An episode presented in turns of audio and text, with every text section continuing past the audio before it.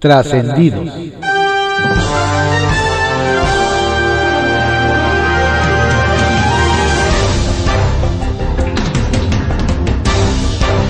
Continuamos con la audiosíntesis informativa de Adrián Ojeda Román, correspondiente a hoy, sábado 23 de octubre de 2021.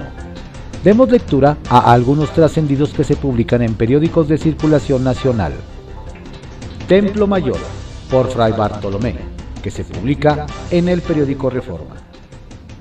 Además del desgaste muscular que sufrió jugando base en horas de trabajo, Andrés Manuel López Obrador se está arriesgando a una lesión en la mano si insiste en querer tronarle los dedos a la OMS. El presidente está obstinado con apurar a ese organismo de la ONU para que avale ya, ya, ya las vacunas contra el COVID-19 de Sputnik y CanSino, compradas y aplicadas por su gobierno y que no serán aceptadas por Estados Unidos para poder entrar a su territorio.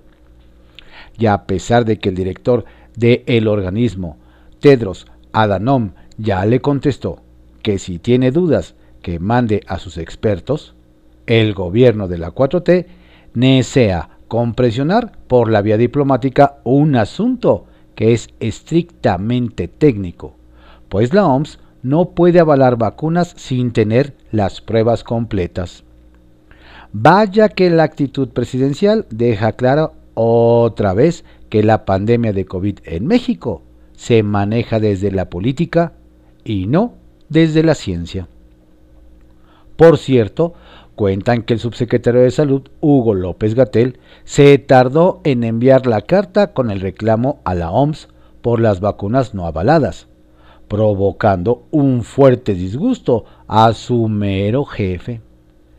Y que la respuesta de Tedros Adhanom director general de ese organismo internacional, de que hasta el jueves no había recibido comunicación alguna de México sobre el tema, se sintió en Palacio Nacional como un cachetadón con guante blanco del que todos culpan a López Gatel.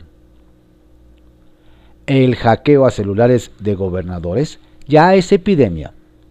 Después del morelense Cuauhtémoc Blanco y el tamaulipeco Francisco García Cabeza de Vaca, Ayer les ocurrió a la guerrerense Evelyn Salgado y al chiapaneco Rutilio Escandón. ¿No será que en su chat de WhatsApp de gobernadores hay un topo cibernético? Es pregunta con dos palomitas azules. La embestida contra la UNAM desde Palacio Nacional metió en broncas a varios egresados militantes de Morena Mientras algunos como la ex titular de la Secretaría, de la Función Pública, Irma Heréndira Sandoval, y el investigador John Ackerman callan como momias, otros le dieron tímidamente la razón al golpeteo presidencial. En su afán por quedar bien con el jefe máximo de la 4T, Claudia Sheinbaum se sumó a los ataques contra la universidad que le dio su formación académica su licenciatura y sus primeras oportunidades profesionales. Sin su origen Puma, sería imposible explicar la carrera política de Sheinbaum, pero para mantenerse como la preferida de Palacio había que traicionar a la raza y olvidarse del espíritu. En contraste, Ricardo Monreal se resistió a la tentación de sumarse al coro y fue claro en su definición. Siempre me pongo del lado de la UNAM, esa respuesta se amerita un Goya. Red compartida, que se publica en el periódico La Prensa. Enemigos imaginarios. La libertad de cátedra y de autogobierno que se ha defendido en las universidades públicas es permanente y en la UNAM es una herencia que viene desde Manuel Gómez Morín en 1945. En los pasillos de la Facultad de Derecho de CEU, los profesores dicen que el presidente puede decir lo que guste. La UNAM sigue siendo la mejor universidad de México. En la 4T, nadie se imaginaba que así fueran a responder los diversos cuadros de maestros, egresados y estudiantes de la máxima casa de estudios ante las palabras del presidente. Se entiende que en la UNAM no hay espacios para el odio o el rencor, y menos cuando es político o tiene la intención de debilitar a la institución. ¿Quiere la 4T saber qué es tener a por lo menos 300.000 alumnos en la calle más todos los egresados en una protesta? Si alguien le sabe medir a la política, es el senador Ricardo Monreal, que sutilmente dejó a un lado la barbaridad presidencial. Monreal dice que no tiene el corazón rojo, sino azul y oro, y la mañana de este viernes, al iniciar su cátedra en la maestría de Derecho en la UNAM, se dijo orgulloso docente de ella. No cualquiera puede, dice, el legislador, dicta su clase y señala que es un honor hacerlo sin recibir ningún tipo de retribución, más que la satisfacción de formar excelentes maestros en derecho. De la UNAM comentó que es una institución de excelencia formadora de científicos y humanistas con sensibilidad y nacionalismo. Desde Nuevo León nos cuentan que el senador de Movimiento Ciudadano, Dante Delgado, no deja de sonreír. Se le ve optimista, feliz saludador y en la primera convención estatal de Movimiento Ciudadano Nuevo León, donde dijo que tiene posibilidades de obtener el triunfo en 2024, aunque dependerá del candidato a elegir que podría llegar de fuera del partido. Alguien nos dice que esto se debe a que han ido creciendo, pero a la vez, pues esto pondría en aprietos la idea de un gran frente opositor contra Morena en la próxima elección. Esta semana se presentó la Guía Empresarial por las Ciudades Sostenibles, un esfuerzo realizado por el Consejo Coordinador Empresarial de Carlos Salazar Lomelín, el Pacto Mundial México que preside interinamente Carlos Mendieta, ONU Habitat México con Sofía Biguri y PetStar de Jaime Cámara, empresa con sede en el Estado de México. Así el documento busca servir como herramienta para que las empresas se sumen a las metas del Objetivo de Desarrollo Sostenible y de la ONU, que pretende que las ciudades sean inclusivas, seguras y sostenibles antes de 2050. Sacapuntas, que se publica en el periódico El Heraldo de México. Agilizan paquete fiscal en el Senado de la República dan como un hecho que el martes próximo se aprobará la miscelánea fiscal, con cambios mínimos. La explicación que dio ayer la titular del SAT, Raquel Buenrostro, a los integrantes de la Comisión de Hacienda, presidida por Alejandro Armenta, sirvió para acelerar el dictamen que nos dicen estará listo para el lunes. Por la UNAM habló Monreal entre el barullo por las expresiones del presidente López Obrador hacia la UNAM, una voz resonó por encima de la mayoría, la del líder de Morena en el Senado, Ricardo Monreal. El legislador y catedrático de la máxima casa de estudios no dudó en asegurar que siempre me pondré del lado de la UNAM, siempre, pues la trae en el alma y en el corazón. Dante, juntito a Evo.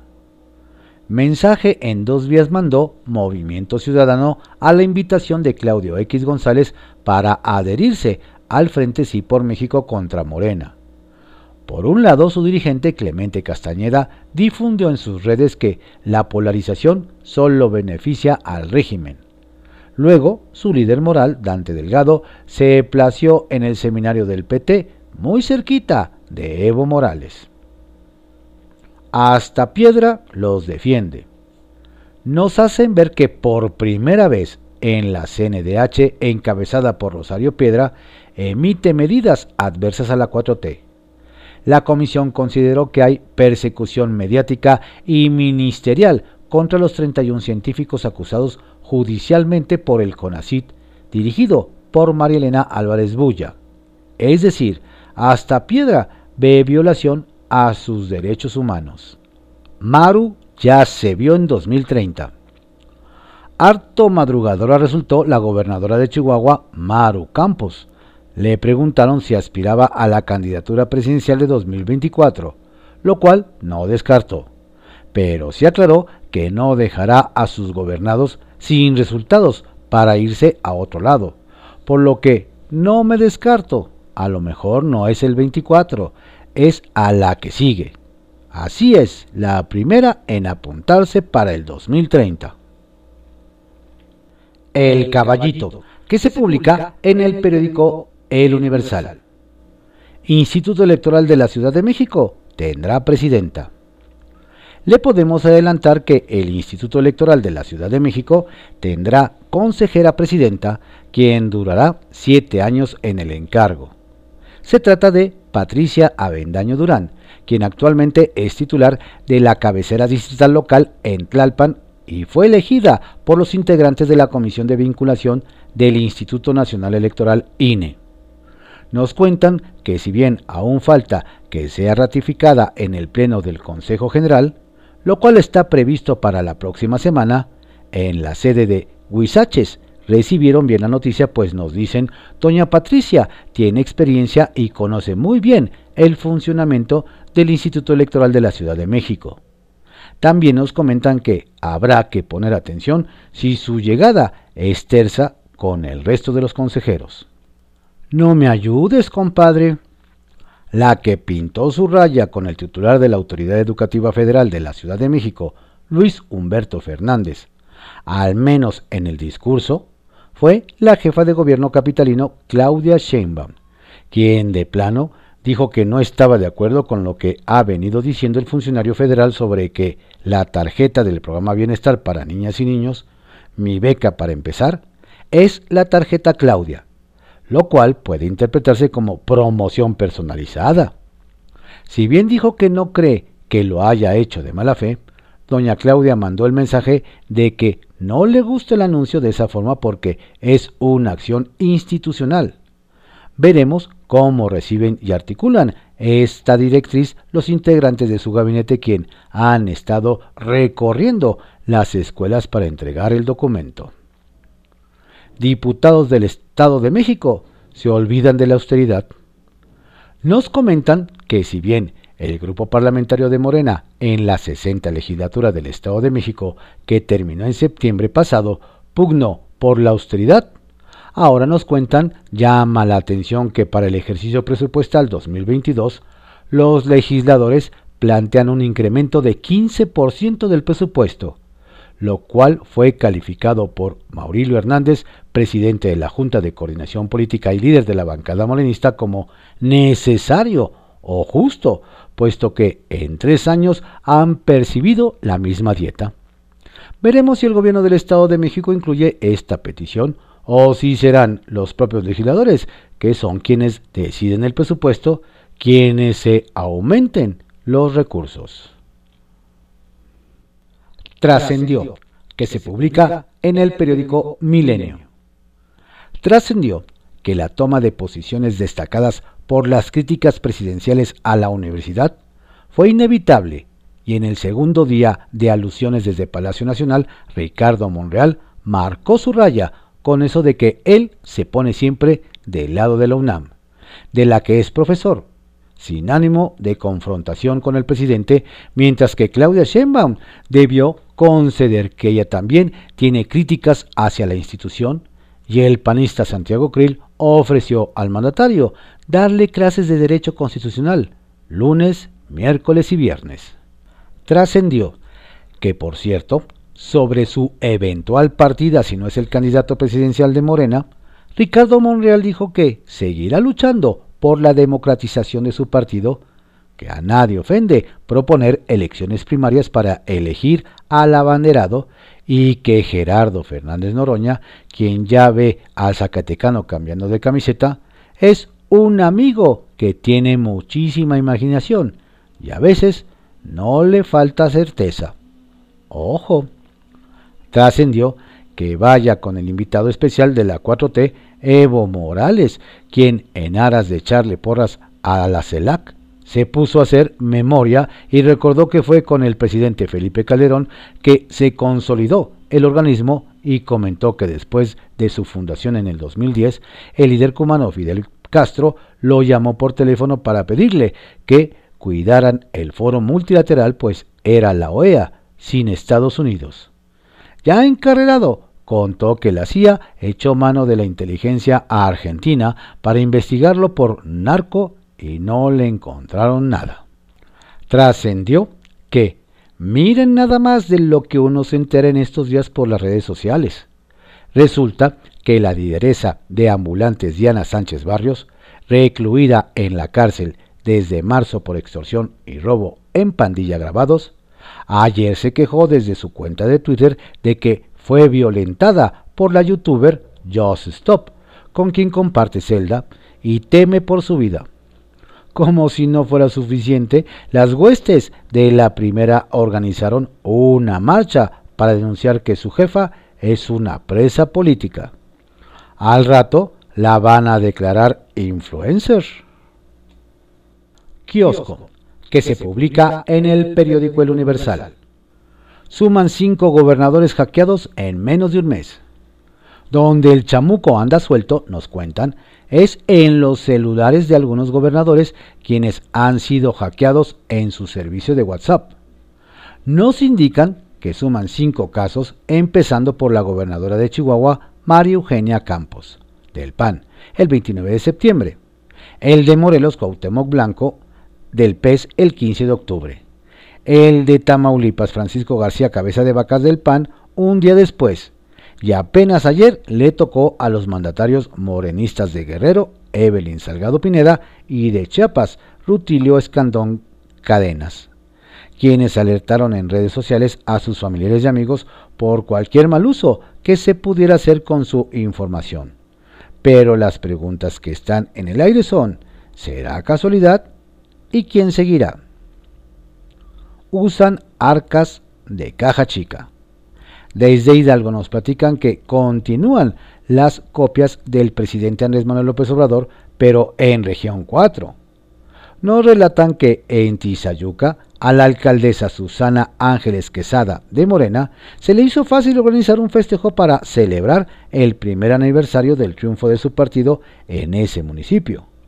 El único detalle, nos dicen, es que para tal acto echó mano de recursos municipales por lo que hubo varios molestos, empezando por los regidores de oposición, quienes analizan la posibilidad de iniciar un procedimiento contra doña Susana, además de que echarán lupa para ver cuánto costó el festejito, pues afirmaron que está bien que festeje lo que quiera, pero con su dinero. ¡Auch! Alto nivel en debate legislativo. En Zacatecas nos comentan que varios tienen un mal sabor de boca por el nivel de debate que hay con los nuevos servidores públicos. Y a pesar de que el Estado está en una grave crisis de violencia, nos platican que a un mes de que se renovó el Congreso local, los nuevos legisladores han convertido la tribuna en un ring de morenistas y sus aliados contra el bloque opositor del PRI, PRD, PAN y MC, donde el colmo fue el diputado Ernesto González Romo de Morena, quien para exhibir los malos gobiernos del PRI y PAN reclamó que cuando era niño le quitaron una uña enterrada con pinzas en un hospital público mientras que en la oposición el legislador Enrique Laviada Cierol de MC pidió respeto a don Ernesto por haberlo llamado botarga del PRI. ¡Qué profundidad de debate! Como en cubeta de cangrejos. En Sinaloa nos comparten que luego de que se emitió la convocatoria para elegir al nuevo fiscal general del Estado, comenzaron las descalificaciones de los interesados nos recuerdan que la dependencia está acéfala desde el pasado lunes cuando renunció su titular Juan José Ríos Estavillo, por lo que ahora el próximo gobernador Rubén Rocha Moya de Morena deberá presentar una terna de aspirantes al Congreso local, pero desde ahora en el gremio de abogados se están haciendo pedazos. Pues si alguien levanta la mano, le cae una ola de descalificaciones lo acusan de ser inelegible o de que o de plano que no pasa ni el examen toxicológico. Sí que se llevan pesadito. Bajo reserva, que se publica en el periódico El Universal. Evo se le coló a Marcelo. A quien sorprendió la reunión entre el exmandatario Evo Morales y el presidente Andrés Manuel López Obrador en Palacio Nacional este jueves por la noche fue al canciller Marcelo Ebrard. Nos detallan que el jueves por la tarde, al llegar a Palacio Nacional para una reunión con el Ejecutivo Federal sobre el avance de la vacunación contra COVID, la prensa preguntó al titular de la Secretaría de Relaciones Exteriores si acudiría Evo Morales, a lo que respondió que no. Sin embargo, unos minutos más tarde, bajo un, bajo un fuerte dispositivo de seguridad y por esa misma puerta, ingresó el expresidente de Bolivia. Dos horas después, ya penado, el canciller recordó que él había comentado que no habría reunión. Yo ni sabía, dijo entre risas. ¿Quién se saltó al encargado de la política exterior mexicana sobre este encuentro? Todo, todo podría parecer un simple desliz, pero en estos tiempos de sucesión adelantada, cualquier malentendido corre el riesgo de ser deliberado. Los sin partido se estrenan en batalla. Se encuentran por fin en el Senado las minutas de la miscelánea fiscal la Ley Federal de Derechos y la Ley de Ingresos 2022. Nos cuentan que los diputados federales de oposición pidieron a sus homólogos en el Senado eliminar por lo menos los tres aspectos más polémicos. El registro obligatorio de jóvenes al ISR, el tope a la deducibilidad de donaciones a ONG y la legislación de los autos chocolate. La gran pregunta es si la agrupación de legisladores conocida como Grupo Plural en el Senado tendrá alguna incidencia en el resultado.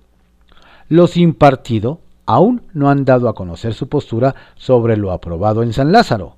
Están a la espera de que se reincorpore el senador Gustavo Madero, quien por motivos familiares no se ha presentado. Lo que sí han dicho es que no esperen de ellos posturas radicales, estridencias ni ridículos como el de hace unos días en la Cámara de Diputados.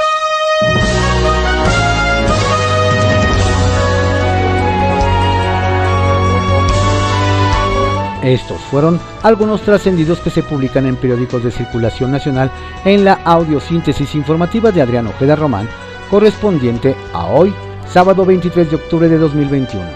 Tenga usted un estupendo día y un excelente, relajado y divertido fin de semana. Saludos cordiales de su servidor, Adrián Ojeda Castilla.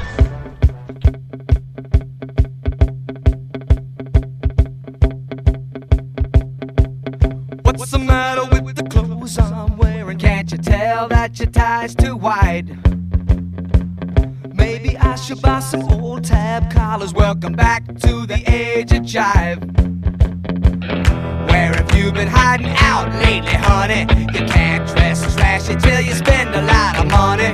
Everybody's talking about the new sound, funny, but it's still rock and roll to me.